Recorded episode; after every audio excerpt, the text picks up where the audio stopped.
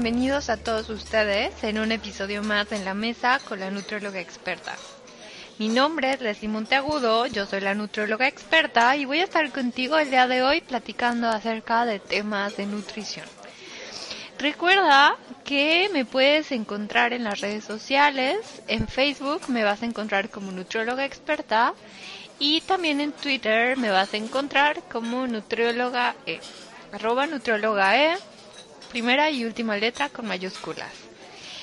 Eh, es un placer para mí comentarles que este es el treceavo podcast que grabo y la verdad es que estoy muy contenta. Eh, y estos podcasts, recuerda que los puedes descargar directamente desde iTunes, eBooks, RSS y Stitcher. Tú puedes tener acceso a todos mis podcasts y cada que suba uno nuevo, como cada viernes, pues bueno, vas a tener actualizado el nuevo podcast y podrás escucharlos las veces que quieras.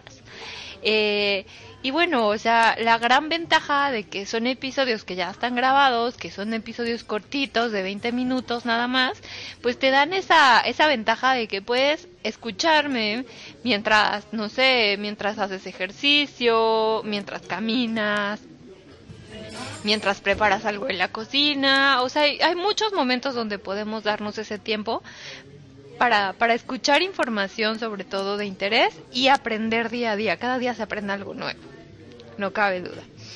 Y eh, bueno, el día de hoy les traigo un súper tema. La verdad es que eh, me motivó mucho a hablar de este tema por dos razones. La primera es que, bueno, tengo una pacientita que está en Toluca, se llama Nadia, le mando un gran beso. Eh, y bueno, esta paciente es una paciente que le encanta practicar una disciplina hermosa, que es el ballet. Entonces, bueno, e, esa es la razón por la cual, eh, bueno, seguimos en contacto y sobre todo hay estas sesiones de, videollamada porque es una paciente que va a distancia y eh, donde hay cierto tipo de recomendaciones ya que su disciplina demanda bastante vigilancia nutricional porque es una disciplina eh, que tiene sus bondades y también tiene sus riesgos si no se lleva a cabo un plan de alimentación adecuado. Y bueno, el otro motivo por el cual decidí hablar de este tema es porque hace unos días estuve eh, en una transmisión en vivo que, que se llevó a cabo en el Instituto Nacional de Nutrición Salvador Subirán y fue un simposio que hablaba justamente de los lácteos. Sí, el tema de hoy es hablar de la leche. Ajá, así como ya hablé anteriormente del yogurt, en esta ocasión voy a hablar de la leche, pero más enfocado a los beneficios que tiene el consumo de leche. Eh, si quisieras saber más sobre otro aspecto de la leche, que es la intolerancia a la lactosa, te invito a escuchar uno de mis podcasts anteriores donde ya hablo de este tema y sobre donde me enfoco sobre todo a la enfermedad o la intolerancia a la lactosa. Pero en este caso quiero abordar el tema de la leche como un tema eh, de actualidad y sobre todo resaltar la importancia que tiene este alimento en nuestro día a día. ¿Por qué? Porque hoy, hoy eh, eh, me ha tocado leer, escuchar eh, y, sobre todo estar en contacto con bastantes personas que dejan de consumir la leche por, por varios motivos. Y en, en, algunos de estos casos, bueno, sí son por una restricción debido a algún padecimiento, pero en otros es más una tendencia, es una moda y por otra parte también es una falta de información. Así lo podría llamar. Eh, bueno, hablando acerca de la leche, la leche, eh, debo mencionarles que es la secreción de eh, un, animal que es la vaca. Y esta secreción, bueno, va a tener ciertas propiedades nutricionales o nutrimentalmente hablando, eh, pero la única, digamos que definición que se le puede dar a esta palabra leche es a la que proviene de la vaca y el resto por ejemplo, si se tratara de otra especie diferente, se, se tiene que mencionar el nombre de la especie. Por ejemplo, leche de burra, leche de búfala, leche de oveja, leche de cabra. Ajá. Y para el caso de estas llamadas leches de arroz o de soya o de almendras, bueno, el término correcto debería ser bebida de, ¿no? Porque como tal no es una leche, sino es una bebida, ya sea de, alguna eh, oleaginosa o de algún otro grupo de alimentos. El, eh, la leche, bueno, es, es un alimento muy importante eh, en todas las etapas de la vida. ¿Por qué? Porque principalmente, bueno, si hablamos de las etapas de la infancia, donde es la etapa escolar y preescolar, bueno, son etapas donde hay crecimiento y bueno, eh, la leche juega un papel muy importante puesto que aporta calcio, que es un mineral, es un macromineral que va a beneficiar a este proceso de crecimiento de tipo óseo. Además, bueno, va a contener otro tipo de, nutrimentos como proteínas, como grasa y como algunos otros eh, minerales que, que van a, beneficiar al crecimiento de, estos pequeños, ¿no? Eh, además, bueno, la leche va a tener eh, pues ciertas propiedades eh, que ningún otro alimento puede, puede digamos que tenerlas. y pues también va a ser muy importante en la etapa de, de la del embarazo, también va a ser importante en la etapa del adolescente, del adulto y del adulto mayor. En especial del adulto mayor, puesto que el adulto mayor puede tener eh, deficiencias de calcio, puede tener pérdida de masa ósea, pues bueno, en este caso el calcio va a favorecer a la formación de hueso. Eh, me gustaría abarcar un poco más sobre cada etapa, pero bueno, como este podcast habla específicamente del alimento, pues bueno, me gustaría hablar acerca de eh, las recomendaciones. Las recomendaciones eh, que son, eh, digamos que denominadas como IDR, que es ingesta diaria recomendada, es de dos porciones de leche al día. Si consumimos dos porciones de leche, es decir, dos tazas de leche al día, garantizamos cubrir con el 28% de nuestro requerimiento diario de, calcio. Es decir, eh, aproximadamente nosotros eh, vamos a estar consumiendo 280 miligramos de calcio por porción, de los cuales solamente se va a absorber el 40%. Ajá, no se absorbe todo el calcio, solo se absorbe parcialmente y va a ser un 40%.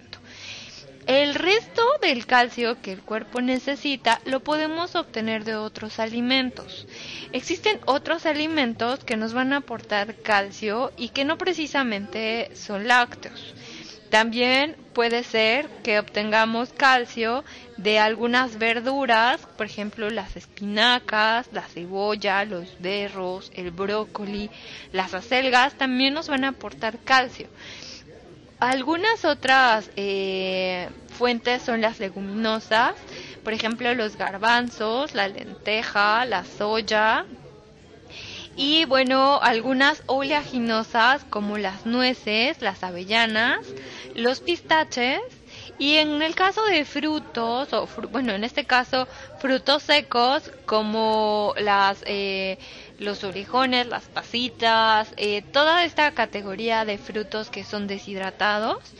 Y no se diga, también vamos a, tener algunas otras fuentes como el jugo de naranja, que también aporta calcio.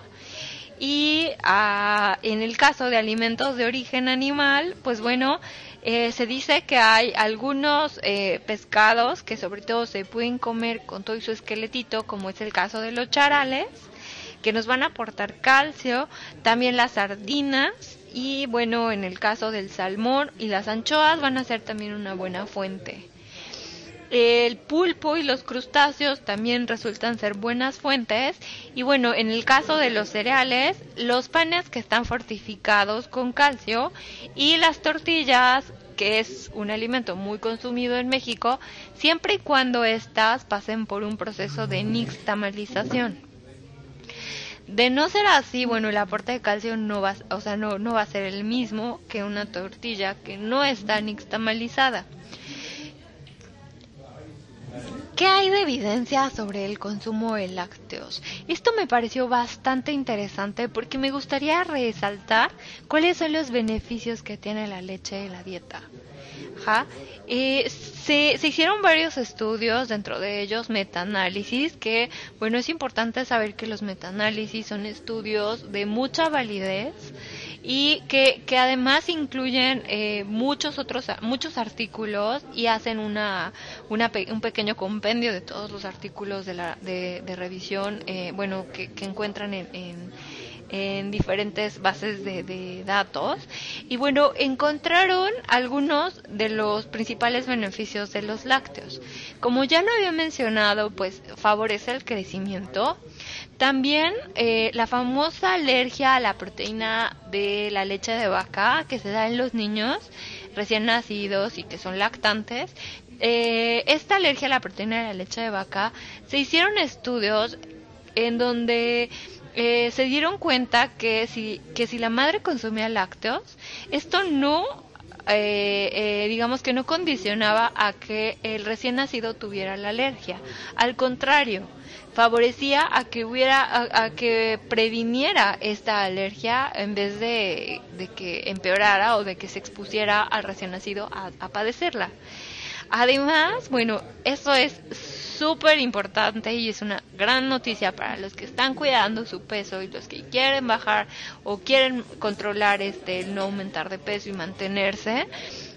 La buena noticia es que la leche favorece al mantenimiento de peso. Y esto tiene que ver con la eh, saciedad. Es decir, los lácteos, por el contenido de proteína que tienen, nos van a dar saciedad y van a suprimir una hormona eh, que se llama grelina y esta es la que tiene que ver con el, con el apetito. ¿De acuerdo? Eh, también hay estudios que se hicieron en pacientes con presión alta. Se hizo un estudio donde eh, tenían un grupo de pacientes eh, con, con presión alta y era un grupo de casos y uno de controles y se dieron cuenta que eh, los pacientes o las personas que participaron en ese estudio que consumían dos lácteos al día tenían eh, presión arterial eh, estable e incluso les disminuía un poco a diferencia de los que no consumían lácteos. Entonces es bastante importante y esto se lo atribuyen a una sustancia que se llama lactotripéptido de caseína que contiene la leche. Por otra parte, bueno, ya sabemos que la leche contiene eh, prebióticos, ajá, que es muy diferente a probiótico, ojo. Prebiótico, digamos que es la fuente que va a alimentar a los probióticos, que son los microorganismos que llegan a, digamos que al intestino y que van a eh, mejorar la función intestinal, etcétera. Y los probióticos los encontramos en algunos yogurts y son adicionados a estos yogurts, pero la leche per se, es decir, por sí misma, contiene los famosos prebióticos que van, que van a ser eh, alimento para estas bacterias. Estas están en forma de galacto oligosacáridos y pues bueno, o sea, es súper importante también mantener eh, un nivel de prebióticos en, en nuestra dieta para favorecer los, los beneficios ajá, del consumo de probióticos. Además, bueno, hubo estudios donde querían asociar el consumo de lácteos con riesgo cardiovascular y de esto e, incluso eran lácteos eh, enteros, ajá, no lácteos descremados. Y se dieron cuenta que el consumo de lácteos enteros no tenía asociación alguna con riesgo cardiovascular, es decir, con enfermedades del corazón eh, como infartos o eh, presión alta, que ya lo había mencionado, principalmente. En cuanto a estudios que tienen que ver con la formación de tumores, con el cáncer. Bueno, no hubo ningún estudio que asociara el consumo de leche con el cáncer. Al contrario, se encontraron estudios donde el consumo de lácteos podía beneficiar de forma preventiva a algunos tipos de cáncer como es el cáncer de colon y de próstata. ¿Qué tal, eh? Esa evidencia ¿A poco no, te dejó sorprendido? Es muy importante saber toda esta información porque hoy en día se tiene a los lácteos en un papel de que contienen hormonas, de que son malos, de que mejor hay que dejar de tomar leche porque vas a subir de peso y en realidad no es así. Bueno, para el caso de deportistas, ajá, porque decía que una de las razones por las cuales quería hablar de lácteos era por mi paciente. Entonces, eh, ¿qué, se, ¿Qué se sabe del consumo de lácteos en deportistas? Bueno, la leche es un súper alimento para deportistas porque no solo va a aportar calcio, sino va a reponer otros minerales que se pierden durante el ejercicio, como el fósforo, el magnesio, el potasio y el zinc. Entonces una bebida láctea, una leche, te puede aportar todos estos minerales que pierdes en, eh, a través del sudor y que pierdes durante el ejercicio.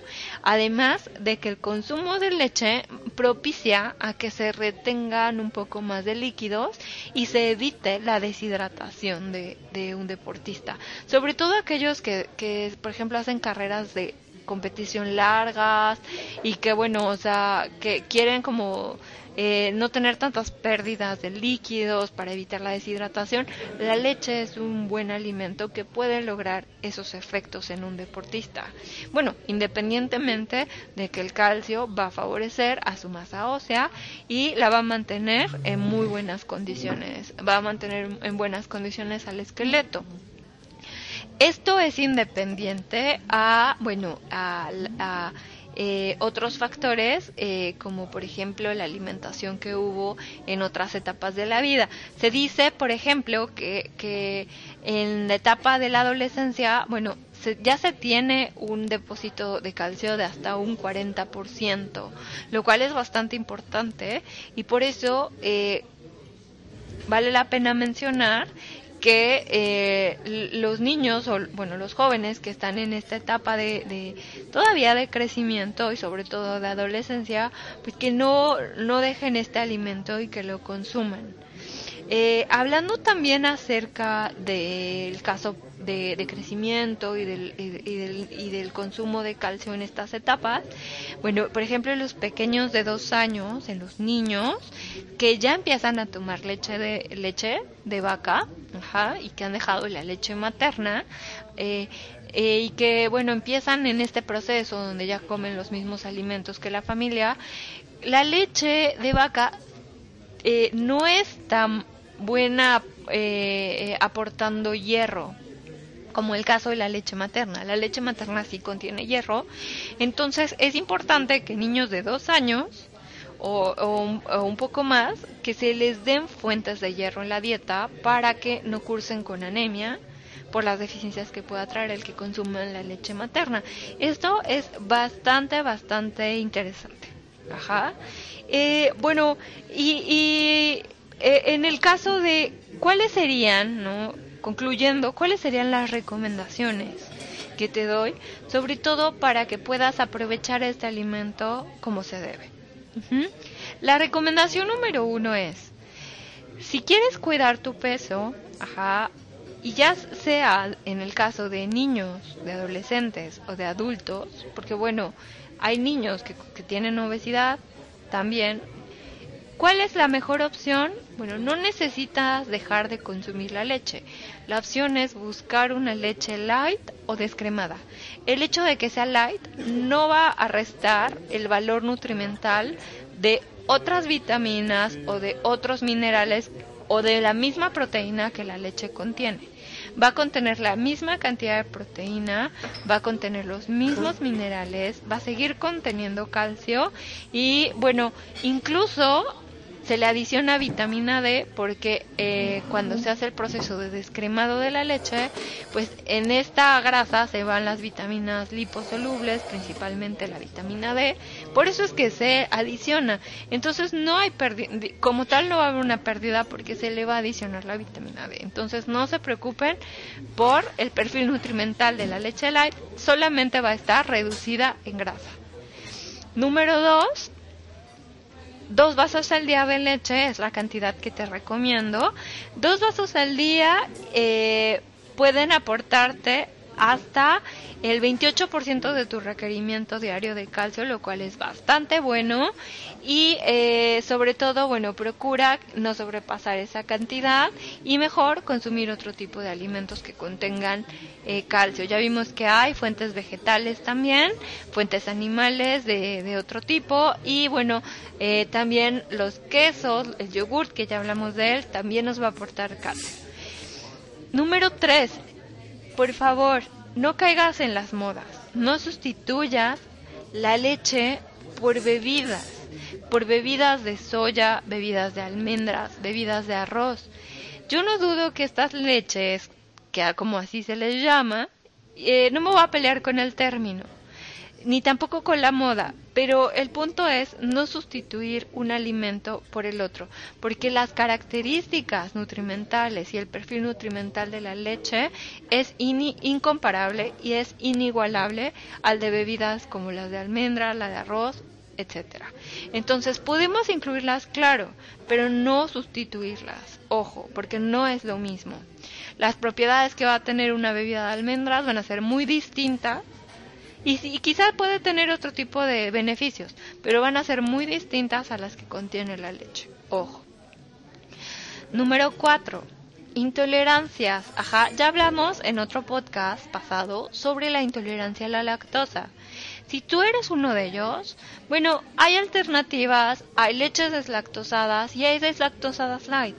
Y si eres de los que de plano no, no las puede consumir, bueno, eh, yo te recomiendo que intentes probar pequeñas cantidades de la leche, eh, digamos, convencional. Se dice que un adolescente y, o un adulto puede consumir hasta 50 gramos de lactosa.